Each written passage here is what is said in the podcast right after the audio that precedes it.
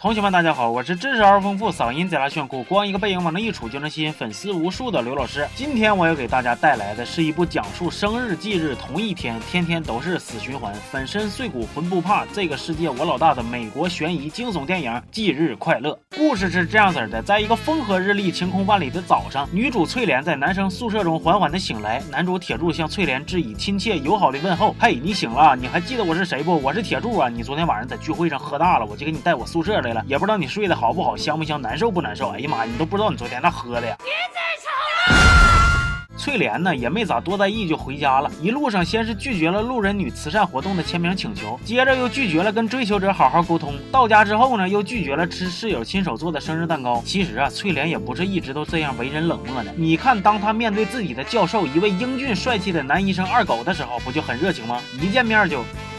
呃，那啥，这不是冬天到了吗？平时这大伙都冻嘶哈的，所以嘴对嘴取个暖也是很正常的嘛。但其实呢，二狗已经是有老婆的人了。二狗啊，二狗，你是真狗啊！这老师让你当的太失败了。晚上，翠莲打算去参加一个 party，毕竟是自己的生日，得好好 happy 一下子。但是呢，在路上，翠莲遇见了一个头戴面具的神秘人，然后三下五除二就被神秘人咔嚓一刀给整死了。结果，翠莲又在铁柱的宿舍醒了过来，再次回到他的生日当天，而且发生的事儿都是一毛一样。样的翠莲心里就开始犯嘀咕了。虽说我知道建国之后就不能再掘墓挖坟了，也不能再咔咔的唠牛鬼蛇神了，但这事儿实在是巧合的有点吓人了，感觉像是打开了新世界的大门了。晚上，翠莲去参加 party 的时候呢，选择了绕路，安全的到达目的地。但是神秘人再一次的出现，翠莲也再一次被他整死了。这次翠莲又又又从铁柱的宿舍醒了过来，又是回到了生日那天。吓破胆的翠莲选择把宿舍的门和窗户全都钉死，老老实实的在家窝着，哪儿也不去。然而呢，神秘人人再。再再一次的出现，翠莲又挂了。再次复活，回到生日当天的翠莲呢，是再也没法冷静了，整个人都歇斯底里，捂了豪风了。铁柱因为不放心，所以冲出来追翠莲，想问问到底是咋回事。翠莲看见铁柱，就像是小黄人看见香蕉，孙悟空看见蟠桃，回手就给搂住了。翠莲声泪俱下的跟铁柱解释了一下自己的奇幻遭遇。铁柱听完了，恍然大悟啊，这么回事啊，我不信。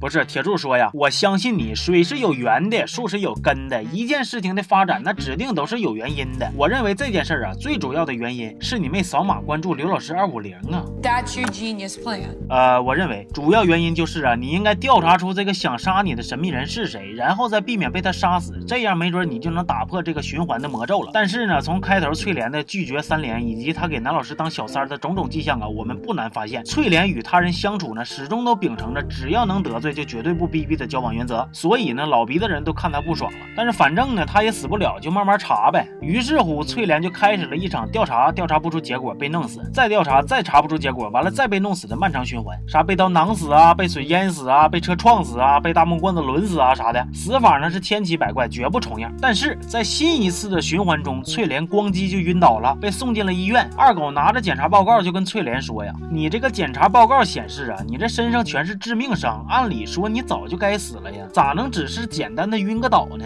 咋的？谁给你的勇气？谁给你的魄力啊？你喝大力了啊？翠莲就意识到啊，如果说自己永远也找不到凶手，最终可能也会因为自己的身体吃不消而嗝屁。所以翠莲不再安心住院，打算开个车跑得远远的。结果这个时候，神秘人再次出现，先在医院杀了二狗，接着撞死了一个警察。对，没错，翠莲又嗝屁了。经历了无数次失败的翠莲呢，有点要破罐破摔了。在跟铁柱吃饭聊天讲故事的过程中呢，翠莲猛然从电电视新闻里边发现，原来有一个专杀年轻女子的变态杀人狂就住在二狗的医院里，杀自己的神秘人身份就这样被找到了。翠莲二话不说冲到医院就跟神秘人一顿硬磕呀，但是没磕过。紧急关头呢，铁柱冲出来救了翠莲一命，但是自己呢却被神秘人干死了。后来翠莲原本有机会实现反杀，但是她犹豫了，因为如果这个时候她杀了神秘人，那铁柱就永远没法复活了。于是翠莲决定自杀，重新独挡重开。再一次从铁柱宿舍醒来的翠莲呢，整个人发生了一百八十度。度的大转变，对人不再表里表气了，也不打算跟渣男教师继续了，还要修复他跟室友的尴尬关系了，甚至想度过今天就要给铁柱生猴子，从此一起浓情蜜意了。翠莲做好了所有准备之后，来到了医院，给杀人犯嘁哩咔嚓一顿收拾，最终成功将其干掉，心满意足的回到铁柱身边，跟他一起吃蛋糕过生日，然后美美的入睡。然而第二天一早，翠莲醒了过来，发现自己居然又他妈独挡重来了，我操，到底有没有完了？别说翠莲了，我都要崩溃了。这次翠莲也再也不想。扯啥立根扔了，啥神秘人不神秘人呢？他就想赶紧跑，越快越好。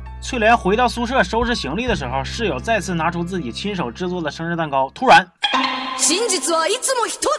翠莲明白了真相只有一个，那就是神秘人其实就是翠莲的室友。室友在蛋糕里下了毒，但是因为之前翠莲一次都没吃过，所以室友才会用其他的方式杀死他。而医院里边的杀人犯只是凑巧逃跑被翠莲发现，所以才打算杀他灭口袋。而室友杀他的原因是因为室友深深的暗恋着跟翠莲有染的男医生。哎呦我去了，终于整明白了。知道真相后的翠莲呢，最终把室友给干死了。她也终于成功逃脱了生日忌日同一天的无限循环。全片到此结束。其实这个电影啊，告诉了我们一个非常简单实用的的道理，那就。是远离渣女渣男，永保生命安全。哪怕这个人是你最亲密的闺蜜，你也要谨慎的判断。平时嘻嘻哈哈，啥事儿没有，但是在危险来临的时刻，他也不是没有可能亲手把你推向死亡的深渊。好了，那么这期就说到这儿了。我是刘老师，咱们下期见。